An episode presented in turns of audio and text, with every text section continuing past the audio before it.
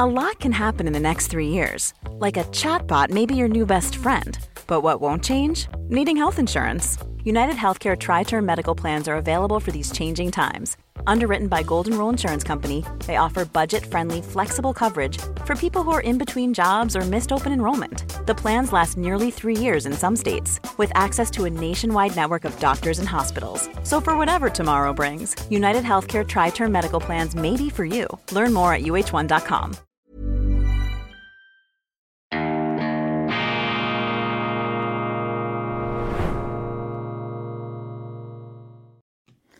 Grüezi miteinander, ganz herzlich willkommen und einen wunderschönen guten Morgen, meine sehr verehrten Damen und Herren, liebe Freunde. Ich begrüße Sie aus dem Institut für fortgeschrittene Gegenwartskunde und angewandtes, balanciertes, schweizerisches Gleichgewichts- und Neutralitätsdenken zur schweizerischen Ausgabe von Weltwoche Daily, die andere Sicht, unabhängig, kritisch gut gelaunt am Montag, dem 5. Juni 2023. Ich habe einen ganzen Stapel von hochinteressanten Nachrichten und äh, werde mich bemühen, innerhalb der Zeit da durchzunavigieren. Ich beginne mit einer äh, ganz erfreulichen Nachricht. Jedenfalls habe ich mich gefreut aus offensichtlichen Gründen. Die Schlagzeile lautet ähm, etwas kleiner, als ich mir das vielleicht gewünscht hätte, aber immerhin die Sonntagszeitung aus dem Hause Tamedia, für mich sowieso die beste Sonntagszeitung. Immer wieder interessant, äh, was sie bringen.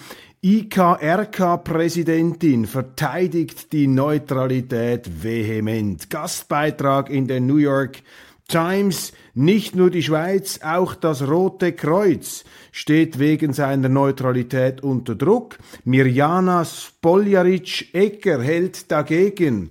Mirjana, Mir, Mirjana Spoljaric-Ecker ist für mich eine Heldin der schweizerischen Gegenwart denn ihr Text, der hier nur kurz und skizzenhaft umrissen wird, ist wirklich ein fulminantes Plädoyer für die Neutralität, nicht für die Neutralität der Schweiz, denn das IKRK, das internationale Komitee vom Roten Kreuz, ist unabhängig von der Schweiz. Das ist äh, nicht eine schweizerische Regierungsorganisation, aber das IKRK ist die Gralshüterin der Neutralität und das äh, ist sehr ermutigend, dass auch die neue Präsidentin, die bis jetzt nicht so viel Profil hat erkennen lassen, zumindest jetzt für den Außenstehenden wie mich, dass sie jetzt dermaßen nach vorne geht in der New York Times, dass sie den Kritikern des IKRK hier so deutlich und wie ich meine gut argumentierend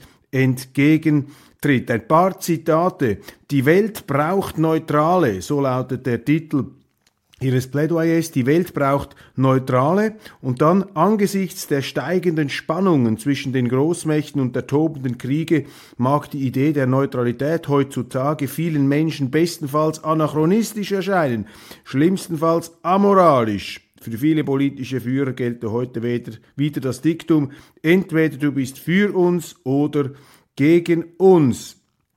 Dann aber hält sie eben dagegen, wenn wir das täten, wäre es nicht möglich, den Verletzten und Geschädigten des Krieges auf beiden Seiten zu helfen. Sie erinnern sich, das waren auch ähnlich die Worte des früheren, des Vorgängers von Frau Spoljaric, Ecke von Peter Maurer, dem langjährigen Schweizer Diplomat. Nachher hat sich so geäußert und auch gegenüber dem Parlament hier die IKRK-Vertreter immer sehr klar. Sie sagen, wenn ihr Waffen liefern wollt, wenn ihr Sanktionen macht gegen irgendeine Kriegspartei, ihr könnt es nennen, wie ihr das wollt, aber Neutralität ist das nicht, neutral ist das nicht zu bezeichnen. Und das ist ja das Problem, das wir in Bern haben dass die Neutralitätsabschaffer bis weit ins bürgerliche Lager, bis weit in die FDP, in die NZZ, dass die Neutralitätsabschaffer eben von der Illusion ausgehen oder allenfalls äh, uns etwas da vorflunkern. Sie sagen, nein, nein, wir wollen die Neutralität aufrechterhalten, dabei beseitigen sie sie. Und das ist die traurige Wahrheit. Und deshalb wird diese Aussage glaube, sie wird zur Kenntnis genommen werden in Bern. Und äh, meine Kollegen äh, von der SVP, da bin ich sicher, die werden äh, diesen Artikel auch mit Aufmerksamkeit gelesen haben, um das dann ins Parlament hinein zu tragen. Das ist natürlich auch eine Aufgabe die ich äh, machen kann, aber ähm, das ist ähm, ein Impuls, der ähm, äh, mich sehr erfreut hat am äh, gestrigen Sonntag. Die Niederlande wollen 96 Panzer von der Schweiz. Das ist dann die Gegennachricht. Äh, Sie haben es mitbekommen. Die Schweizer haben entschieden, beziehungsweise der Plan ist jetzt gefasst, dass man eine Reihe von angeblich ausgemusterten Leopardpanzer, das heißt, man mustert Leopardpanzer aus um sie den Deutschen zur Verfügung zu stellen, damit die Deutschen wiederum in die Lage versetzt werden, ihre ähm, Panzer in die Ukraine zu verschieben. Das ist ein klares Umgehungsmanöver unseres Parlaments gegenüber der Neutralität. Und das ist ein schlechter Witz und vor allem ist es Unsinn, auf diese Art und Weise mit solchen schummrigen Manövern, mit solchen schummrigen Aktionen die schweizerische Neutralität weiter auszuhöhlen, die eigene Verteidigungsfähigkeit zu schwächen. Umso wichtiger ist es, die Neutralität zu stärken. Heute Morgen in der Neuen Zürcher Zeitung ein Aufsatz von René Rocca gegen einen äh, anderen Aufsatz, den der Historiker Jakob Tanner in der Neuen Zürcher Zeitung veröffentlicht hat am 22.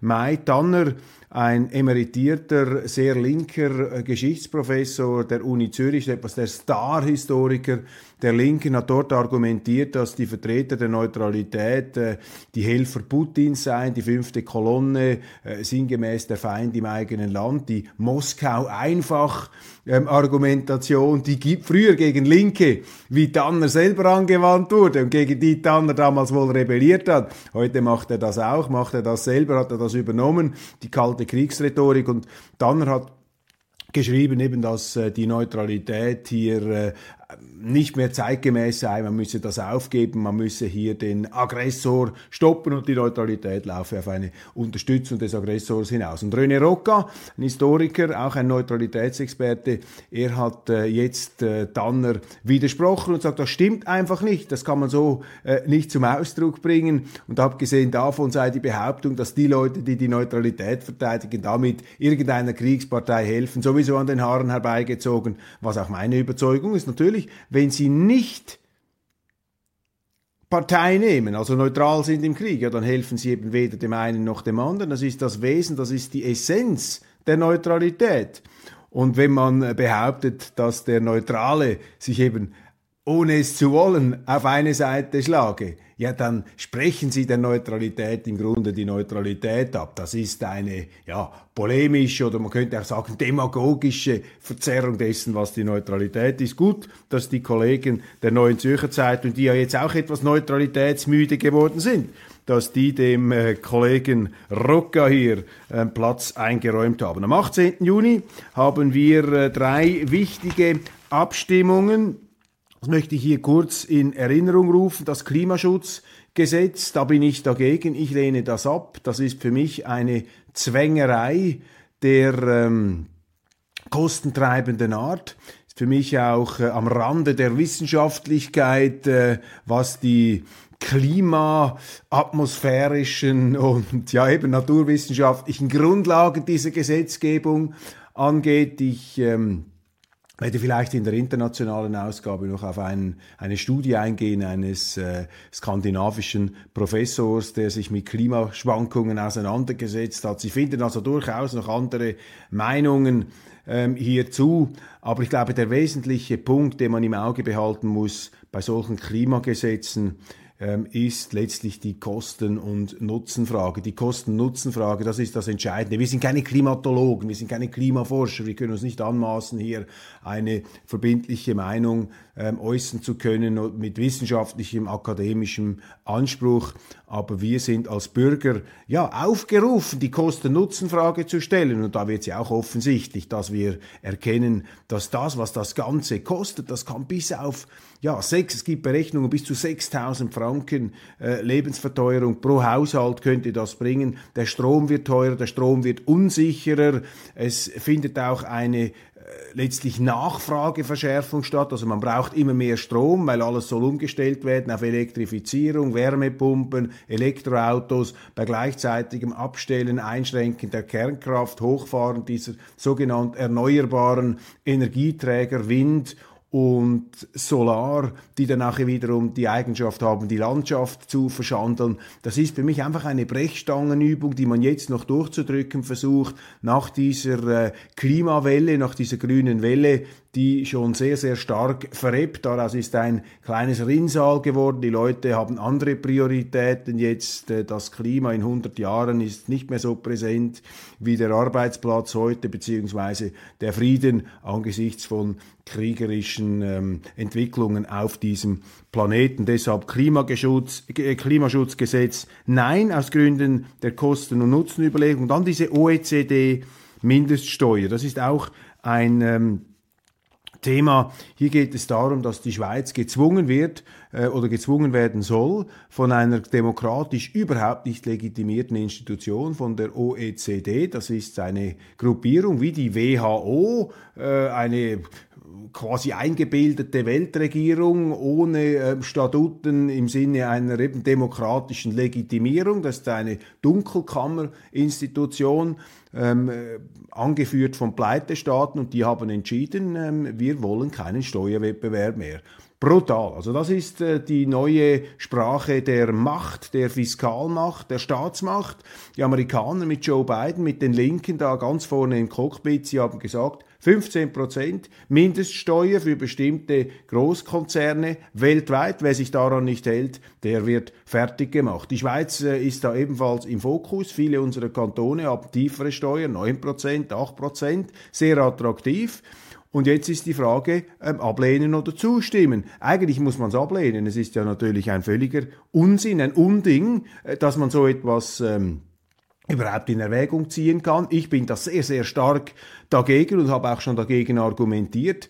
Aber äh, ich muss zugeben, wenn Sie sich den äh, Mechanismus überlegen, jetzt aus ganz praktischen Gründen, nicht aus Gesinnungsgründen, aus grundsätzlichen Überlegungen, aus grundsätzlichen Überlegungen müssen Sie dagegen sein, aber in der Praxis müssen Sie dafür stimmen. Wissen Sie warum? Weil wenn wir das nicht machen mit diesen 15 Prozent, dann haben die anderen Staaten das Recht, diese Firmen, geht immer um den Hauptsitz, wenn eine Firma in der Schweiz ihren Hauptsitz hat, dann wird sie dort besteuert, wo sie ihren Hauptsitz hat, also zum Beispiel mit 9%. Jetzt mit der neuen Regelung, 15% ähm, Weltstandard, dann, äh, würde das so, dann würde das so laufen, dass alle anderen Länder, wo diese Firma noch eine, dieser Weltkonzern noch eine Tochtergesellschaft hat, dann wären die Regierungen befugt, dort ihr eigenes Steuerregime anzuwenden, um mindestens 15 Prozent oder zum Teil noch mehr zu verlangen. Das heißt, auf die in der Schweiz domizilierten Konzerne kämen dann, wenn die Schweiz diese Erpressungsgesetzgebung nicht übernehmen würde, dann kämen auf die dermaßen brutale Rechnungen zu,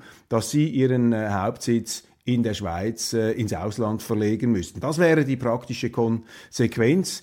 Und ich habe mit sehr vielen Wirtschaftspolitikern in der Vergangenheit gesprochen und ich muss da meine ursprüngliche Empfehlung hier revidieren. So sehr mir dieses Gesetz nicht beab, ich finde es fürchterlich und das wird auch nur der erste Schritt sein in dieser Steuerharmonisierung, um die Steuern nach oben zu drücken dann hängt alles von den Amerikanern ab, ob sie da mitmachen oder nicht. Also wir leben da in der Zeit der Cowboy-Justiz äh, und man kann nur hoffen, dass in den USA ähm, bald wieder echte Bürgerliche das Ruder übernehmen, die auch für den Steuerwettbewerb sind. Im Moment ist das nicht so, aber wir müssen dieses Gesetz nach meiner schmerzlichen, reiflichen Überlegung nun doch annehmen, weil wenn wir es nicht machen, vertreiben wir wirklich diese Konzerne mit einer Unausweichlichkeit, äh, die man ähm, leider nicht vom Tisch wischen kann. Covid-Gesetz, ähm, äh, das ist abzulehnen weil äh, dieses Covid-Gesetz für mich einfach wieder Maßnahmen, Ausnahmeregelungen und vor allem staatliche Macht zementiert,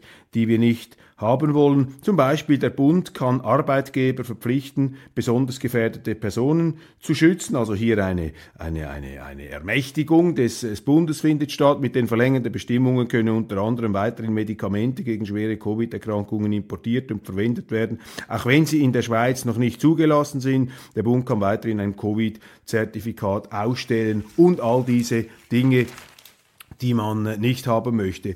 Klima, ich habe mir da noch ein paar Nachrichten herausgesucht. Hier Tagesanzeiger, Magazin, große Titelgeschichte über die Klimaaktivistin Lisa Neubauer, seitenlange Propaganda für das Klimagesetz. Reto Knutti, der unvermeidliche Klimaprofessor der ETH. Ich meine, fast schon wieder bewundernswert, wie er sich da engagiert.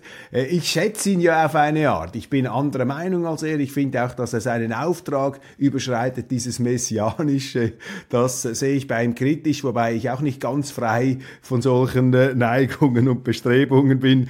Aber seine, Aus seine Aussage hier, ich meine, die entlarvt sich ja selber oder führt sich selber ad absurdum. Er sagt hier in einem Interview, am meisten nervt mich an dieser Debatte, Debatte ums Klimagesetz, dass man immer nur über Kosten und Strom und nicht über den Nutzen spricht. Es ist, als ob ein todkranker Patient ein Medikament ablehnt, weil es Nebenwirkungen haben könnte. Ja, eben der todkranke Patient, der todkranke Patient Erde und die Schweiz da mit ihrem ganz minimen Einfluss müsse jetzt unbesehen der Kosten und des Nutzens hier einfach mitmachen, weil Professoren wie Knutti das sagen. Ja, das ist hier in äh, schöner ähm, Klarheit, in kristalliner Klarheit wird hier das äh, Denken, das nicht pragmatische Denken eines ETH-Professors vorgeführt. Ja, wenn Sie eben keine Kosten-Nutzen-Rechnungen machen müssen, weil sie ihren Lohn automatisiert ähm, als äh, Staatsangestellter bekommen, ja, dann äh, müssen sie sich eben etwas weniger über Nutzen und Kosten ähm, auseinandersetzen. Übrigens interessant hier noch eine Nachricht, ebenfalls äh, übers Wochenende. Die Finnen haben ihren Frieden mit der Kernkraft gemacht. Die gesamte Gesellschaft pflegt einen wissenschaftlichen Blick auf die Atomenergie, sogar die Grünen, also die Finnen sind uns da offensichtlich weit voraus und die Japaner haben ja eben entschieden, die unbegrenzte Laufzeit der Kernkraftwerke. Und Japan ist ja der Grund, warum wir hier alles abgeschaltet haben, beziehungsweise abzuschalten beabsichtigen. In Deutschland sind sie weitergegangen. Diese totale kollektive Life is full of awesome what ifs, and some not so much, like unexpected medical costs. That's why United Healthcare provides Health Protector Guard fixed indemnity insurance plans to supplement your primary plan and help manage out of pocket costs. Learn more at uh1.com. Quality sleep is essential. That's why the Sleep Number Smart Bed is designed for your ever evolving sleep needs. Need a bed that's firmer or softer on either side? Helps you sleep at a comfortable temperature? Sleep Number smart beds let you individualize your comfort so you sleep better together. JD Power ranks Sleep Number number 1 in customer satisfaction with mattresses purchased in-store. And now, save 50% on the Sleep Number limited edition Smart Bed for a limited time. For JD Power 2023 award information, visit jdpower.com/awards. Only at a Sleep Number store or sleepnumber.com.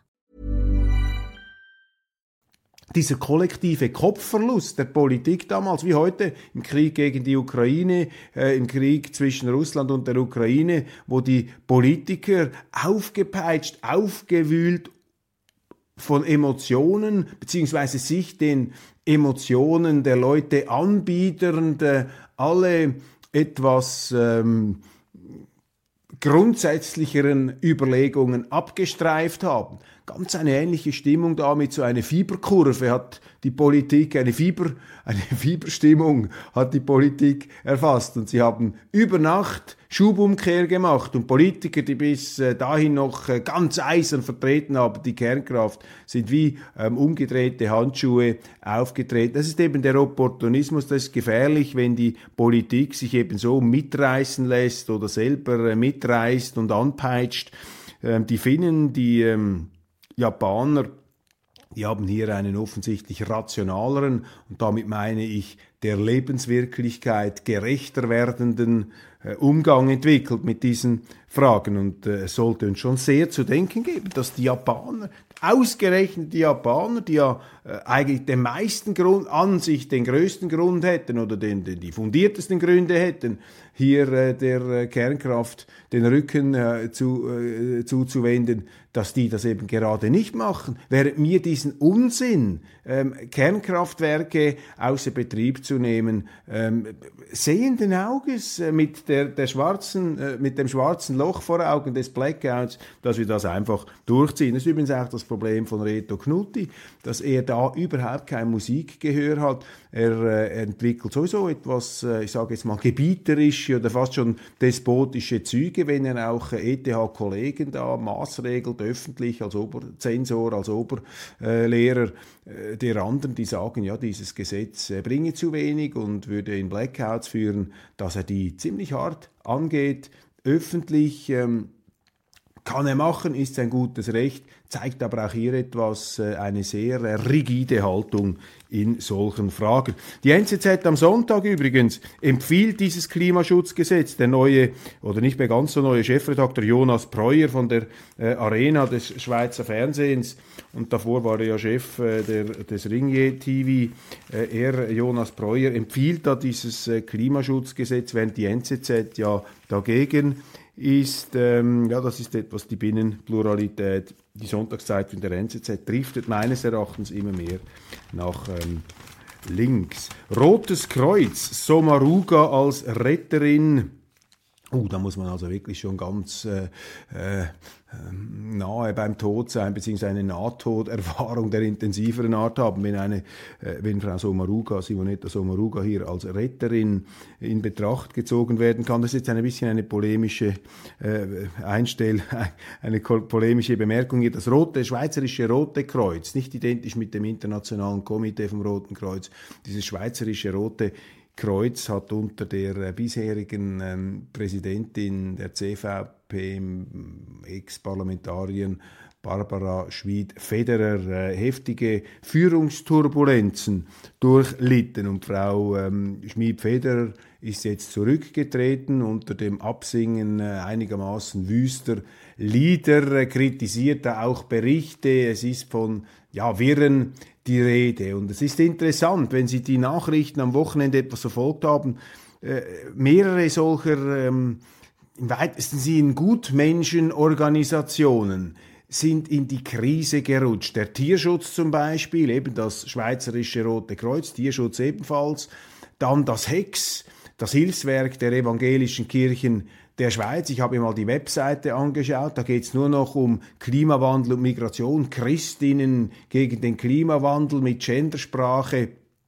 Und wenn Sie diese Einträge sehen, dann, äh, also ich zumindest, habe mich da nicht gefragt, warum das in die Krise kommt. Wenn ein christliches Hilfswerk sich da einfach eins zu eins dem linken und linksgrünen Zeitgeist ausliefert, dann müssen Sie sich nicht wundern, wenn die Christen äh, sich abwenden von den christlichen Hilfswerken, dass die so, ein, so eindeutige politische Schlagseite haben. Das SRK, also das Schweizerische Rote Kreuz, habe ich da auch etwas im Verdacht, wobei dort vielleicht eher Führungsprobleme ausschlaggebend sind. Tierschutz, auch da ähm, ein, eine Organisation, die sich vielleicht von ihrem ureigentlichen Auftrag des Tierschutzes hin eben auch zu Klima und anderen Fragen entfernt hat. ist immer gefährlich, wenn sie den Auftrag vernachlässigen, aber das sind die, ähm, das sind die Gefahren, denen sie ausgesetzt sind. Maut am Gotthard vor dem Durchbruch äh, da. Äh, offensichtlich müssen wir uns darauf einstellen, dass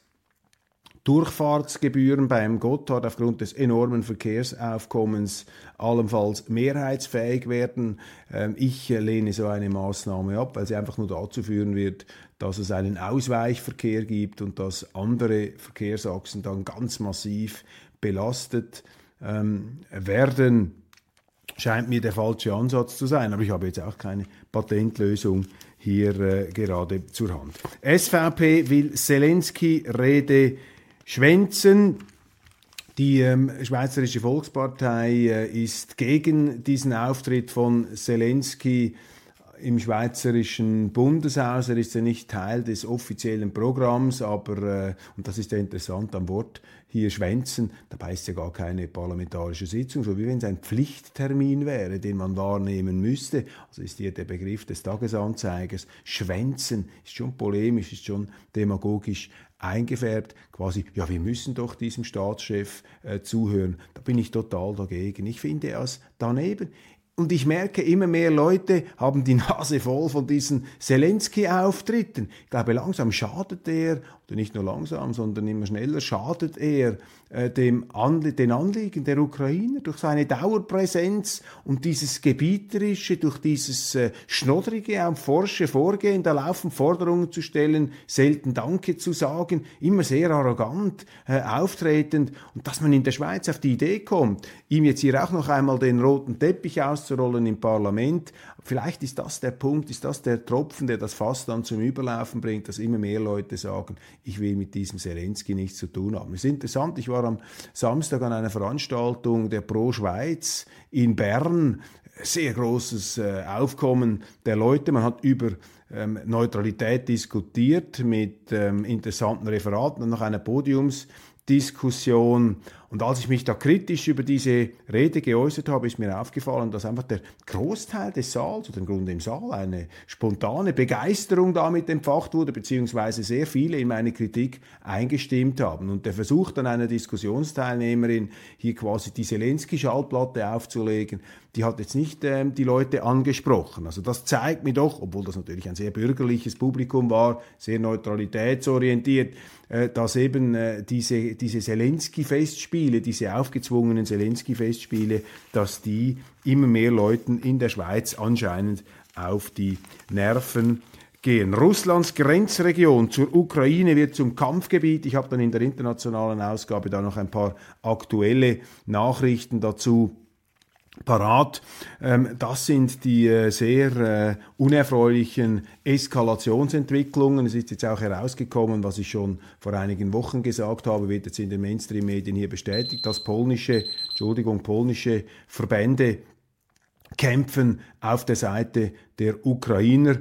Wir hören auch jetzt wieder im fernen Osten in Asien äh, eine Verschärfung der Tonalität. Ebenfalls heute Morgen in den Nachrichten, dass die NATO ihre ganze Kommandostruktur und ihre Präsenz hier verstärkt und verändert und sozusagen in den Konfliktmodus verschärft übergeht. Also an verschiedenen Ecken und Enden auf diesem Planeten steigt nach wie vor die Hitze. Das ist ein Klimawandel, der mich maßgeblich mehr besorgt als äh, der andere, über den die Medien äh, so großflächig berichten.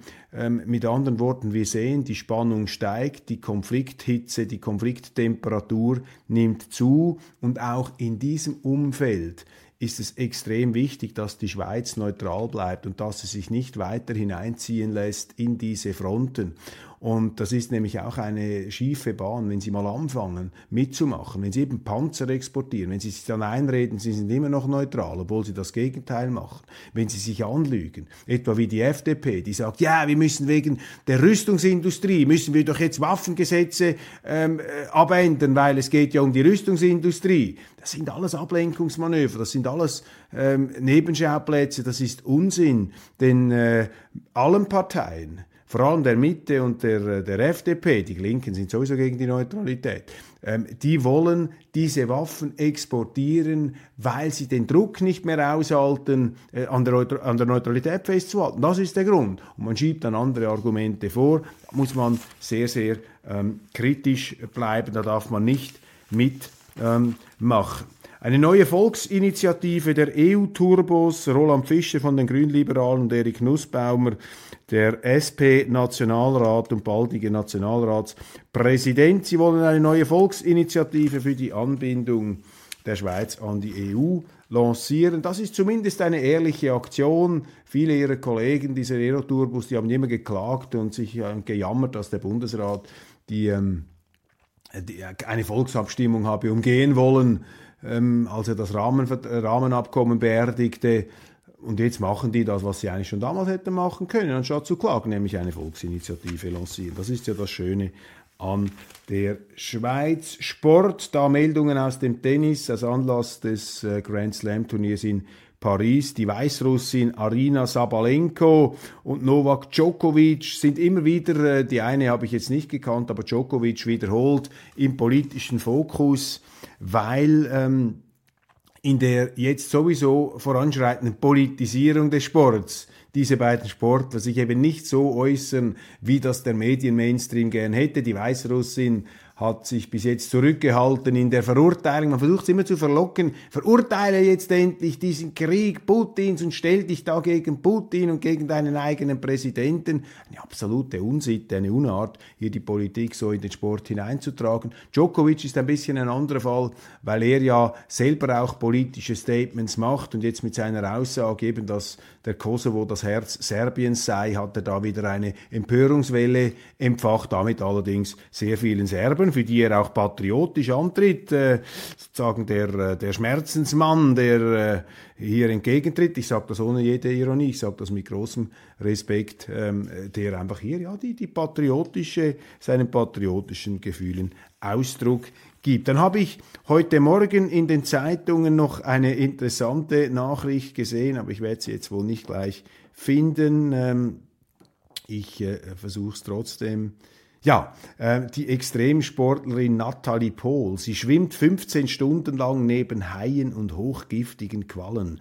Die 28-jährige Deutsche durchquert die gefährlichsten Meerengen der Welt. Sie landet im Spital, wurde im Wasser seekrank und das alles für ein unbeschreibliches Gefühl. Der Ruf der Wildnis, der Lockruf der Wildnis. Es gibt ja ein berühmtes Buch von Jack London, dem zu seiner Zeit erfolgreichsten Schriftsteller der Welt, ist dann allerdings schon mit 40 Jahren und als Alkoholiker gestorben, hat sich hat seinem Leben selber ein Ende gesetzt, unbeschreiblich erfolgreich, wollte auch in die Politik einsteigen, hat dann aber nicht geklappt und er ist sozusagen der Wildnis-Schriftsteller schlechthin. Und das ist ein Thema, das äh, mich im Moment äh, durchaus fasziniert, jetzt auch im Nachgang zu diesen Jubiläumsfeierlichkeiten zur Erstbesteigung des Mount Everest. Äh, ich habe den Film angesprochen, ich habe das Buch von John Krakauer angesprochen, dem amerikanischen Schriftsteller. Und ähm, ähm, äh, Publizisten, Journalisten in eisigen Höhen absoluter Bestseller. Und er hat auch ein anderes Buch geschrieben, das sich mit dieser Neigung des Menschen, sich in existenzielle Grenzgebiete zu bewegen, äh, beschäftigt, nämlich in die Wildnis, into the wild. Ähm, die Lebensgeschichte, vor allem das äh, verstörende Ende des jungen, hochbegabten, hochintelligenten ähm, Studenten Chris McCandless, der zwei Jahre lang durch die Vereinigten Staaten trampte, dann nach Alaska ging und dort äh, vermutlich aufgrund eines äh, Informationsfehlers in seinem Botanikbuch eine falsche Pflanze gegessen hat, äh, Lähmungserscheinungen sich zuzog und dann verhungerte in der Wildnis, obwohl er es bis dahin auch durch einen sehr ähm, pragmatischen äh, und äh, sehr äh, fundierten ähm, Ansatz geschafft hatte zu überleben. Und ich lese gerade dieses Buch Into the Wild, äh, in die Wildnis. Und das ist äh, quasi die äh, Abhandlung, der Versuch, auch eben diese Faszination zu ergründen der Wildnis. Und offensichtlich äh, erliegen dem nicht nur Männer, die sozusagen ihr äh, urweltliches, äh, das, Urwe das urweltliche Raubtier in sich noch einmal entdecken wollen, indem sie sich der Wildnis aussetzt. Auch bei Frauen sehen wir das offensichtlich hier wie bei Frau Nathalie Pohl die da zwischen Haien und giftigen Quallen herumschwimmt. Äh, ich persönlich wäre jetzt nicht unbedingt dafür zu haben, auf den Mount Everest zu gehen, nur schon deshalb nicht, weil äh, in der dünnen Höhenluft das Hirn äh, gröbere äh, Verletzungen und ähm, Beeinträchtigungen erfahren könnte. Und das wäre für mich jetzt mit meiner Sendung schlecht, obwohl ich gebe es zu, eine Sendung von Mount Everest Daily, die hätte durchaus einen gewissen Einschaltquoteneffekt, aber da ist mir mein Hirn dann doch zu wertvoll, um irgendwo in der Höhenluft sozusagen ähm, ja ähm, mit einer entsprechenden äh, Krankheit mich auszuliefern. Meine Damen und Herren, bleiben wir auf dem Boden. Der Mensch ist nicht gebaut, um zwischen Quallen oder in 8000 Meter Höhe auf der äh, Flughöhe von, von, äh, von Passagier Passagierjets herumzuwandern. Bleiben wir hier schön in der bewohnbaren Zone, in der Biosphäre. Meine Damen und Herren, ich danke Ihnen für die Aufmerksamkeit. Das war's von Weltwoche Daily Schweiz und äh, verpassen Sie nicht die internationale Ausgabe. Machen Sie es gut.